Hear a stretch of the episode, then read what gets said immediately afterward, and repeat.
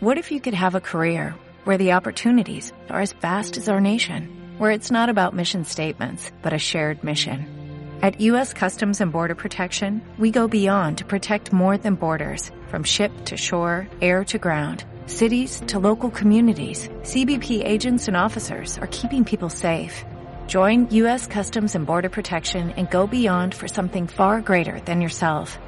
Learn more at cbp.gov/careers.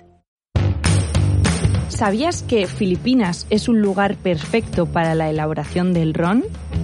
Que su epicentro está en la isla de Negros, donde se produce la mayor parte del azúcar del mundo, y que algunas de las referencias de Rondón Papa envejecen en barricas de vino, Rioja y Jerez. Curioso, ¿verdad? Si te pica la curiosidad por saber más, sigue escuchando. Todos los porqués y sus respuestas las tenemos aquí en Viajeros del Sabor Destino Filipinas, un podcast de Viajes National Geographic en colaboración con Rondon Papa, el ron premium filipino que se elabora en este archipiélago. Soy Lucía Díaz Madurga, periodista de viajes y gastronomía en Viajes National Geographic y la persona que os está llevando de la mano por esta ruta sensorial junto a otros profesionales. Nuestro objetivo, degustar la conexión entre España y Filipinas y haceros viajar a todos hasta este precioso destino. En este recorrido nos va a acompañar uno de nuestros colaboradores, Jaime de las Heras, periodista de viajes en National Geographic. Bienvenido Jaime, un placer tenerte con nosotros. Muchas gracias Lucía, un placer estar con vosotros en este día.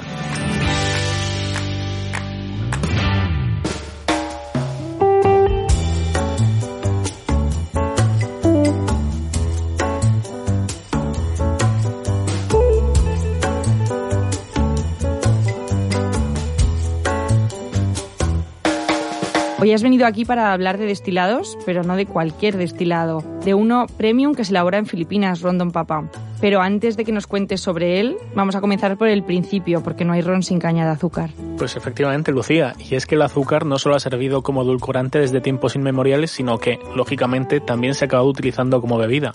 Curiosamente, hoy hablamos de un ron filipino, que quizá la gente no tenga tan identificada esta zona con su producción. Sin embargo, la caña de azúcar se empezó a plantar hace más de 5.000 años en las islas del Pacífico Sur, como Nueva Guinea o Borneo, extendiéndose por todo el sudeste asiático y esto incluye a Filipinas, claro. Desde luego, porque tenemos otra percepción de dónde crece la caña de azúcar o dónde comenzó a crecer. Pero entonces, ¿cómo o cuándo llega a Europa? Pues como tantos otros productos, como el albaricoque o los cítricos, la caña de azúcar llega a Occidente gracias a la expansión musulmana. Así aterriza en el continente europeo, incluyendo la costa mediterránea española, desde Málaga a Alicante, siendo esta franja la única zona de Europa donde arraigó con más facilidad. Hablamos de la Edad Media, donde además de como condimento, muy caro por cierto, se utilizaba en medicina para la preparación de diversas pócimas e incluso para curar el mal de amores. Te decía antes que no, teníamos, no tenemos en la cabeza que la caña de azúcar empezase a crecer en Asia, porque donde más se conoce el ron es en América. ¿Cómo llega hasta allí? Pues así es, quizá la gran fama ronera mundial recae en Latinoamérica, a pesar de las excepciones que comentamos. Allí llegó el azúcar en los viajes de Cristóbal Colón, primero pasando por las Islas Canarias y luego ya aterrizando en ese continente americano.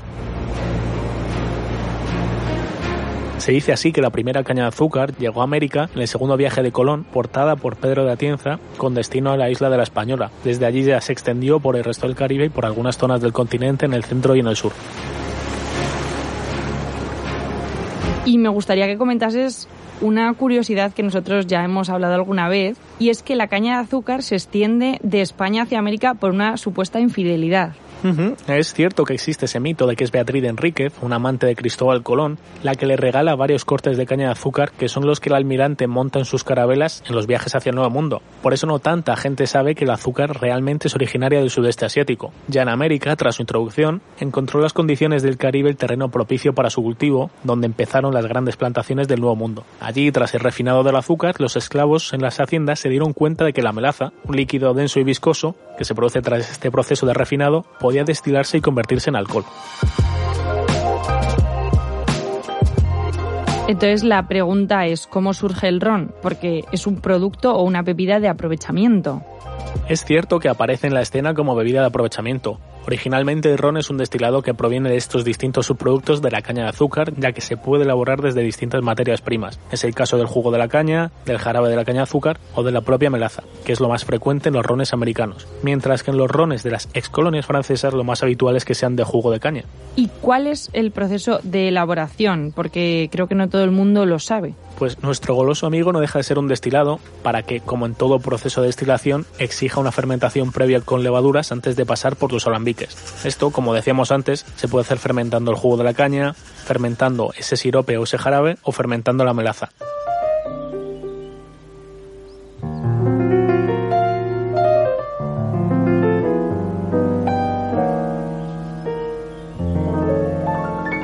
¿Qué papel entonces juega el clima y el terruño del lugar en el que crece la caña de azúcar? Porque puede suceder algo parecido a lo que pasa con el vino. Sí, en efecto, el concepto de terruño y de terroir está presente en prácticamente cualquier producto agrícola. Hoy hablamos de ron, pero también le pasa al vino o a cualquier tipo de verdura o hortaliza. El suelo y el clima son fundamentales para dar unas características diferenciales a cualquier tipo de producto. En este caso afectan al sabor final del ron hasta el punto de que un ron producido bajo la misma elaboración y destilación, pero con cañas de azúcar diferentes o de zonas diferentes, no van a tener nada que ver incluso siendo la misma variedad. Además, la gran mayoría de los destiladores de ron utilizan la melaza para hacer eh, su producto, pero no todas las melazas se crean por igual.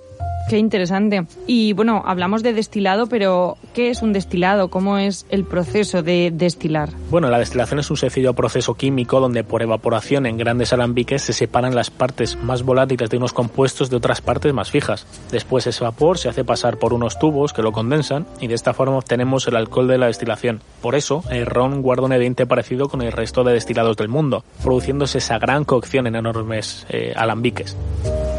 Son de cobre o acero y pueden ser de dos formas, eh, continuos o en olla, y pueden utilizarse ambos durante el destilado o solo uno de los dos. En ese sentido encontraremos rones de una sola destilación o de dos destilaciones. Y bueno, como no vamos a dejar ya esta masterclass a medias, me queda una última pregunta. ¿Qué tipos de rones podemos encontrar en el mercado? Bueno, quizá las dos grandes categorías de ron sean el blanco y el oscuro, los cuales pueden tener la misma materia prima, pero el proceso de destilado o de envejecimiento es ligeramente diferente.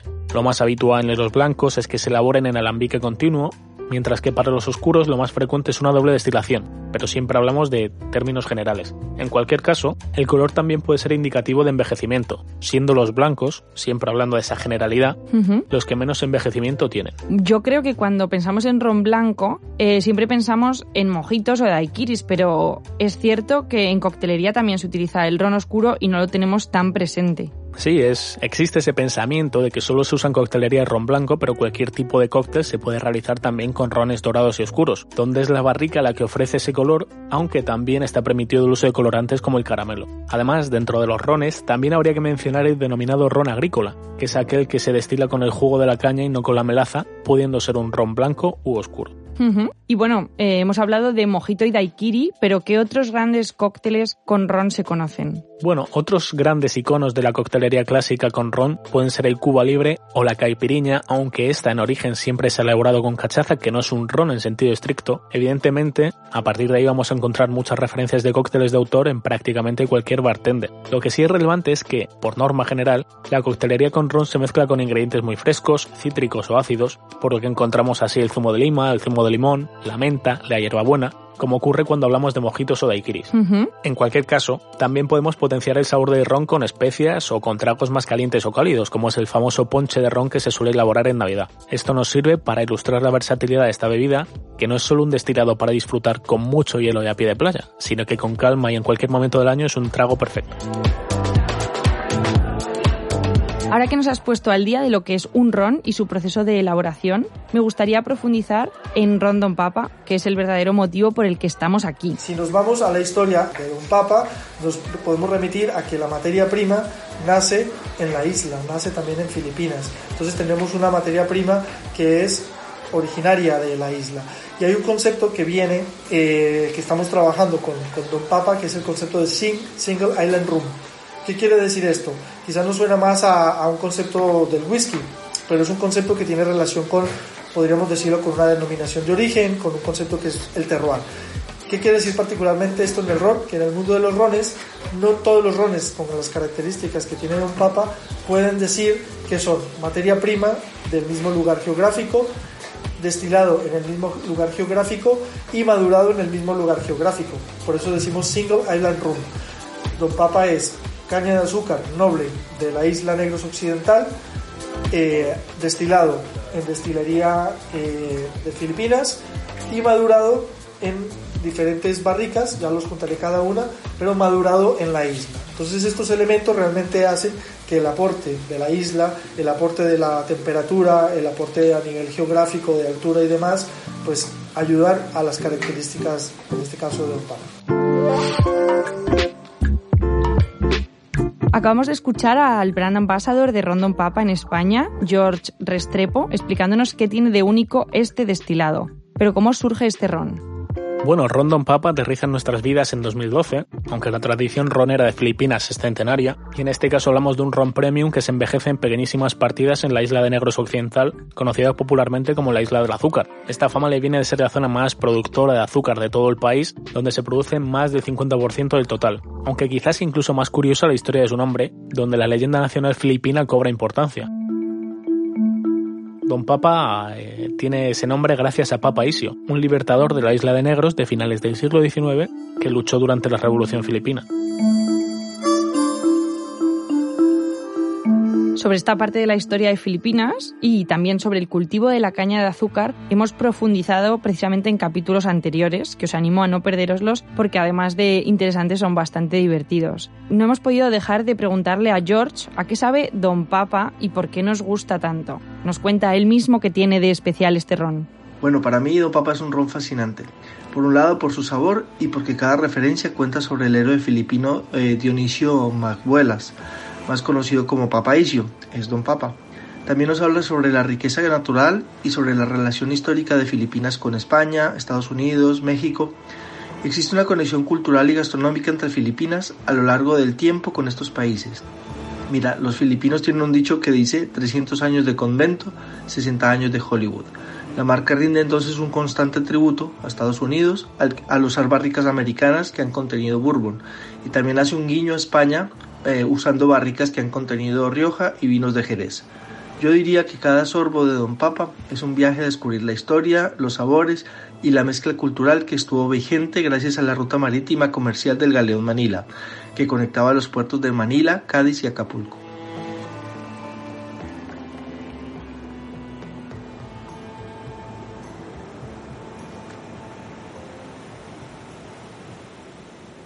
Ahora que nos ha dejado con muchísimas ganas de probarlo, ¿qué características, Jaime, tiene esta caña de azúcar? ¿Por qué es tan especial al crecer en los alrededores del volcán Canlaón de Filipinas? Pues poca gente sabe que el Canlaón es un volcán en activo, aunque su última erupción data de 2016 y fue muy breve, pero sirve para ilustrar la influencia del terreno. Hablamos así de las condiciones propicias para el cultivo de la caña de azúcar, por ser una zona muy húmeda, con mucha temperatura y de un suelo especialmente fértil gracias a ese terreno volcánico, lo cual ofrece una caña de azúcar con mucho dulzor natural y de gran calidad. Eh, está claro, perdona que te corte, pero tengo que confirmar que es un ron especialmente dulce en cualquiera de sus referencias. Incluso lo adoran hasta los que no les gusta el ron y yo soy una de ellas. Esto se debe a que la tierra volcánica es muy permeable, permitiendo una gran oxigenación del terreno y que las raíces de la planta tengan mucho recorrido y, por supuesto, que están cargadas de minerales gracias a esa gran profundidad del terreno. En todo caso, lo que a nivel cultivar se convierte en una ventaja, dentro del añejamiento de ron se convierte en una especie de tortura para el productor. Climas tan húmedos y tan cálidos se evaporan durante el envejecimiento en barricas una gran cantidad de ron lo que se conoce como la parte de los ángeles en mm. el argot del destilado. Por eso, Don Papa es también un ron muy especial. Hay un tema curioso y es que Don Papa se ha envejecido no solo en barricas de roble americano ex bourbon, sino que también lo ha hecho en barricas españolas de vino de Rioja y Jerez que son unas de las más cotizadas del mundo. Don Papa es un ron suave, es afrutado en nariz y delicado en boca. Es un ron premium filipino que procede de una materia prima muy bien valorada en el mundo. Se usa la caña noble, de la que se extrae eh, la melaza conocida como black gold, oro negro. Entonces usamos las barricas ex bourbon y que junto a su materia prima le dan un aroma a vainilla que gusta mucho.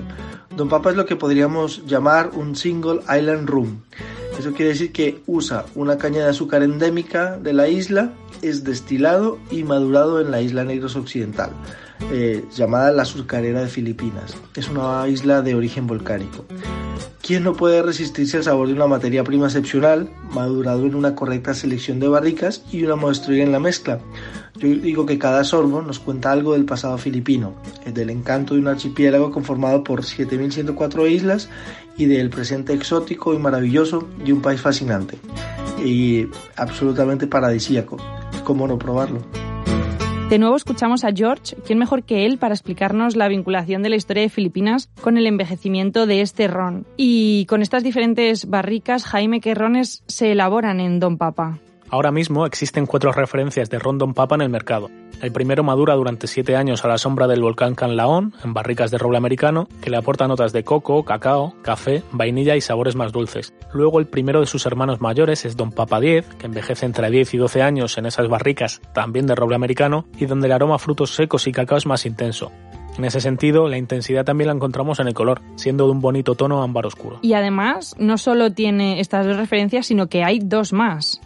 es verdad, es, hay una tercera que es Don Papa Serry Cask, que primero madura durante cuatro años en barricas de antigua whisky bourbon y luego otros 12 meses en barricas de vinos de Jerez como el fino o el cream. Por último, me gustaría mencionar Don Papa Rye Cask, con moderación de cuatro años y medio en antiguas barricas de whisky de centeno.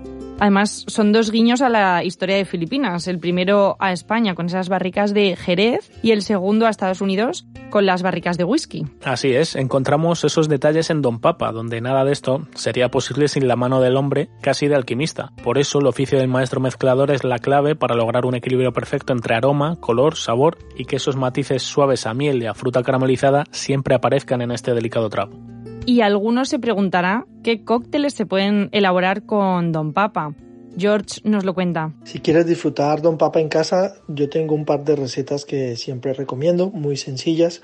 Una, por ejemplo, es desde el día anterior, eh, coges un par de naranjas, le quitas la piel y esa piel de naranja le pones un poco de azúcar en un frasco hermético y lo dejas de, para, el día, para el día siguiente. La miel que se produce, que se llama oleosacarum, dos cucharaditas eh, con ron y, dos eh, rocas de hielo y tienes un cóctel espectacular. Y si queremos eh, un cóctel más, más largo, más un estilo highball, siempre tenemos la posibilidad de combinar Don Papa con una ginger ale o si nos gusta un poquito picante, con una ginger beer. De todas maneras, recuerda que Don Papa va muy bien con cualquier fruta exótica y puedes añadir alguna de estas y hacer más, más complejo tu cóctel. Estamos deseando probar alguno de estos cócteles, pero es que además sus botellas, Jaime, tampoco dejan indiferente a nadie. Pues así es, en estas etiquetas convive el misticismo de la selva filipina, la biodiversidad y la naturaleza de la isla, con la figura de Papaisio. En ella se cuenta parte de la historia de la isla, de sus personajes, de su fauna y también de esa flora que sirve para ilustrar los aromas del ron. Incluso estas etiquetas han sido avaladas por la crítica internacional. Sí, podríamos decir que Don Papa también se ha coronado en los Oscars del envasado, ganando premios en Estados Unidos como el del envase del año según la revista American Graphic Design. Un éxito replicado en otros concursos, siendo premiado con una doble medalla de oro en la San Francisco World Spirits Competition de 2013 o, en ese mismo año, en la International Spirits Competition de Los Ángeles, donde consiguió otros cuatro galardones, incluido el Best in Show. Después de esta charla sobre destilados junto a Jaime, llegamos al final de nuestro podcast. Esperamos que no solo hayáis aprendido, sino que hayáis disfrutado escuchándonos. Millones de gracias, Jaime, por acompañarnos en este último episodio de Viajeros del Sabor Destino Filipinas, que ya sabes que nada me hace más ilusión que tú estés aquí. Pues evidentemente el gusto ha sido mío, Lucía, y sobre todo para demostrar que Filipinas, el ron tiene un nombre propio al que seguir muy de cerca esta pista. Muchas gracias. Y gracias a todos vosotros por seguirnos en esta pequeña aventura. En estos cinco episodios hemos recorrido buena parte del archipiélago, profundizando en su historia, conociendo las curiosidades de su Garlandia y de la gastronomía local más tradicional. Y hoy terminamos descubriendo uno de los destilados más icónicos que hay que probar, además, el Ron Premium Rondon Papa. Ya sabéis, compartid nuestro podcast con todo aquel que quiera conocer un poco más de cerca este archipiélago y tened claro que esto no es un adiós, es solo un hasta luego. Muchísimas gracias.